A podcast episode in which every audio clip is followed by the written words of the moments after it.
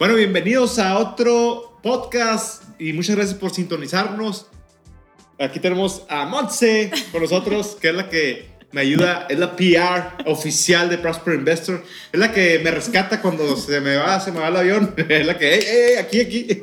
Así que, bienvenida. Eh, pues gracias, bienvenidos a todos ustedes. Saben que nos pueden encontrar en Spotify, Apple Ad- eh, Podcasts, YouTube, Facebook, Instagram, sorry. Sorry, tantos- sorry. ay, Es ya por favor, paren de estar inventando estoy- tantos apps, Sí, no manches, pero ahí. búsquenos ahí, Prosper Investor, busquen Prosper Investor y ahí nos van a En encontrar. todos los canales, ya saben. No nos vamos a complicar, en todos lados vamos a poner lo mismo, porque está cañón. Nos eh. estamos adaptando a ustedes porque ustedes, ay, sabemos que hay, hay, hay personas medio difíciles que, oh no, yo nomás escucho, los escucho puro en, ¿en qué Mario Verdinos? En, en Apple, Spotify, Apple, Apple, Spotify. Podcast, Entonces, nos vamos adaptando a todos ustedes para darle gusto a todos, ¿ok?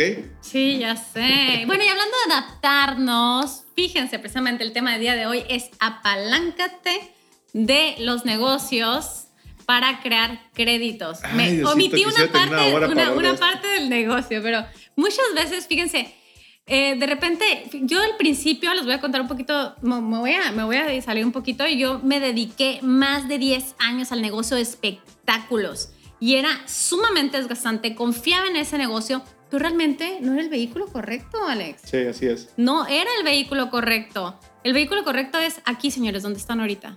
en A mí me pasó lo mismo, Monse, pero yo estuve 19 años eh, en una industria de la ropa, eh, fashion, de moda, Ujú. y en los últimos años yo ya, yo ya miraba que esto venía así de pique, ¿no? Gracias a Dios que me dio esa habilidad, esa visión de decir, hey, estás en el vehículo incorrecto, muévete, muévete, muévete, muévete, porque eso va a tronar, va a tronar. Y gracias a Dios que me pude mover justo el año pasado. Así, Ajá. hoy me salí por completo ese vehículo, me metí 100% al real estate, porque ya venía yo a- años atrás, a cinco años, venía ya con el tema del real estate. No, es que el mejor vehículo es el real estate. Es el vehículo, mira, van a inventar mil, mil apps, estamos hablando de los apps, ¿no? Y van a desaparecer miles.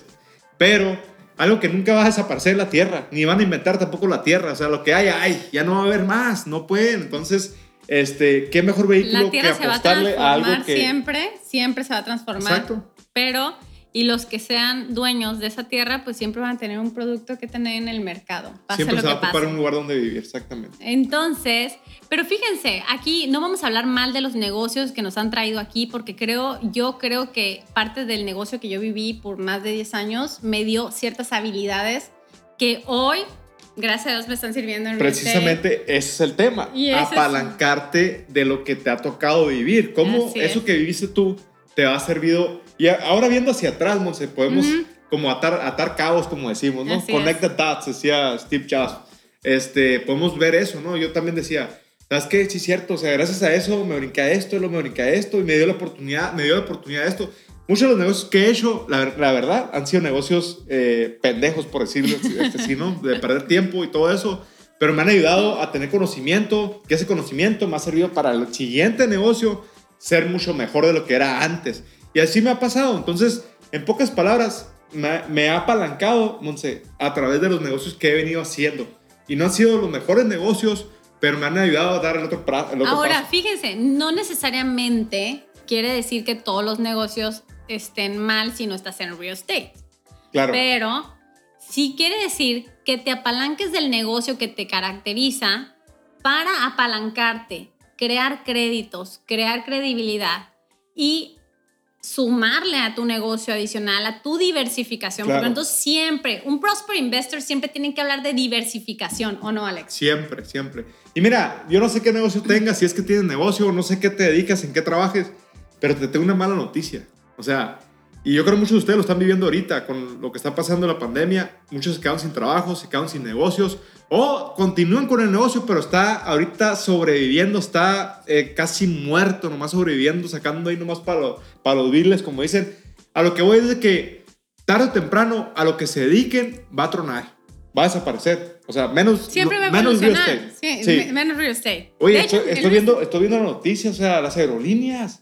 Las aerolíneas tronaron. ¿Quién iba a pensar que las aerolíneas iban a tronar en su mayoría? O sea, se fueron de, de valer 60 dólares el stock market, eh, muchas de ellas, a, a 20, 25 dólares. ¿Y saben por qué valen 20 y no se fueron hasta 2 dólares? Deberían de valer 2 dólares las, las, las stocks de las aerolí- aerolíneas, perdón. Porque el gobierno las subsidió. salvó, ajá. Exactamente. Por eso valen 30, para que no se vean tan mal, ¿no? Ahí les doy una aliviadita para que la gente siga confiando en ustedes, siga comprando acciones. Pero la verdad es que se han ido a cero las aerolíneas. Entonces, por eso siempre tenemos que estar pensando en que nos tenemos que diversificar. Uber, ¿quién iba a pensar que Uber iba, iba- iba a estar batallando? O sea, más del 40% de los usuarios de Uber, ¿quién, quién, quién, quién anda manejando ahorita? O sea, pónganse a pensar, si todas estas empresas mundiales les ha tronado, por decirlo así, o sea, ¿qué esperamos de lo que hacemos nosotros que no nos vaya a pasar eso? Entonces, por eso les digo, les tengo malas noticias porque tarde o temprano, mañana va a ser otra cosa. Y tenemos que ver cómo tener otra alternativa para poder salir adelante. No podemos depender de lo que hacemos. Qué bueno si te fue bien a ti con esta pandemia, si al, al contrario te está yendo mejor que antes, chingón. Pero eso no significa que el día de mañana la tengas hecha. El día de mañana va a ser otra cosa que a lo mejor ahí sí te va a tocar perder. Entonces, ¿Y qué ha pasado con el negocio del real estate ahora, en la pandemia? En la pandemia con el real estate ha habido más demanda, la gente eh, anda buscando propiedades, este, a mejores propiedades, porque se dio cuenta que ahora su mundo va a ser su casa. Dice, no manches, o sea, como antes se la pasaban fuera todo el tiempo, y ahora se dan cuenta que, oye, mi mundo está a cuatro paredes, no, pues está cabrón para vivir aquí, Fíjense mejor que una propiedad más grande, bien más importante, amplia. cuando recién, bueno, hace 70 días, eh, Alex y yo nos sentamos un poquito asustados diciendo, oye, ¿qué va a pasar? Porque tenemos este inventario de casas, bla, bla, bla. Entonces creíamos, fíjense, nuestra mente se fue al pasado. Sí. ¿no? ¿Qué me pasó en el mercado en, en- en la última crisis que, 2009. que hubo, ¿no? Entonces, no, los precios bajaron, no había, eh, había una oferta impresionante, los precios por debajo. Creíamos que así se iba a comportar el mercado. Claro. Y lo que empezamos a hacer es movernos, pues por eso ahorita ya está aquí Mario, que nos tiene en Spotify en todos lados, ¿no? Empezamos a pegarle durísimo, durísimo a las redes sociales, pero al mismo tiempo nos dimos cuenta que lo que estaba sucediendo jamás en la vida lo habíamos vivido. Entonces, lo que dice Alex es correcto. La gente empezó a entender que necesitaba mejores propiedades, buscaron, de hecho, rentas, o sea, era de, es que ahora quiero cuatro recámaras, es que ahora quiero más, o sea, quiero más espacio, más espacio, más espacio, y la demanda aumentó. Exactamente. De hecho, bueno, yo en lo personal, hasta Airbnb ha tenido demanda con Así nosotros. es, de Porque hecho. uno pensaría que la gente no está viajando, ¿no? Pero bueno, vivo en una zona donde afortunadamente hay hospitales y hay gente que, que tiene que venir a trabajar a este lugar. Este, tenemos una base eh, del gobierno ahí, Militar, entonces, muy ajá. importante. Entonces, todo eso ayuda a que, a que Airbnb todavía siga de pie, se puede Siga decir. vivo, exactamente. Y, pero bueno, se fijan, o sea, siempre el real estate es algo que de alguna manera siempre va a estar vigente. Ahora, ¿cómo? eh, y, no me quiero distraer del tema que nos atrae. Es en cualquier lugar que estés, por ejemplo, si eres un médico, tienes tu consultorio, este, pues pégale durísimo a ver cómo está lo de tus créditos. Si vendes carros, oye, cuida tu crédito para que de ahí te apalanques. Si eres maestra, quien, lo que sea, puedes empezar desde pequeño, pero la idea es que te apalanques de eso. Fíjate, a mí me tardó, me tardó 15 años despertar en En esta realidad de real estate. 15 años. Yo en 15 años empecé en 2000. Ujú. Uno más o menos, 2000, finales de 2000.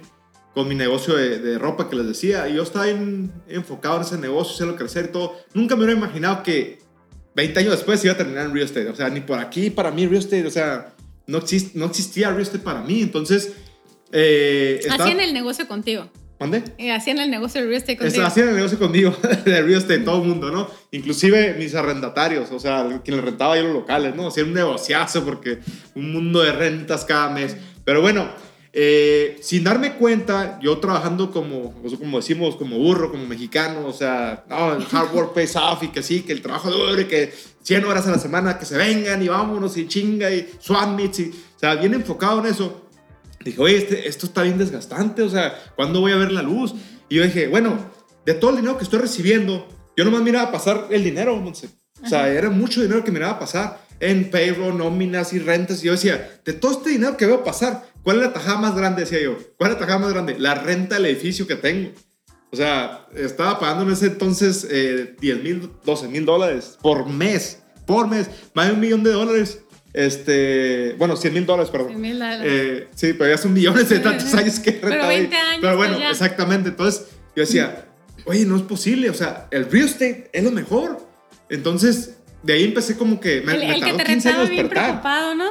Pero lo que hice bien en estos 15 años, ojo, aquí pongan atención porque muchos que tienen negocios, este, quieren, quieren, eh, ¿cómo se dice? Ah, drenar la vaca, pues, ¿no? Ajá. O sea, lo que yo hice bien es llevar todo bien en regla, reportar todas mis ventas. Muchos que tienen negocios le sacan la vuelta a todo eso porque hay que pagar más impuestos, ¿verdad? Entonces, pero como yo, yo, yo en mi mente estaba, ¿sabes qué? Ah, quiero apalancarme en los bancos, quiero que un banco venga el día de mañana y diga, oye, tienes 5 o 10 años vendiendo tanto, pagando tanto mundo dinero de renta, fácil, te voy a prestar lo que quieras, ¿no? Y así pasó, o sea, en 2014, un banco me prestó más de un millón de dólares para hacer mi primer edificio.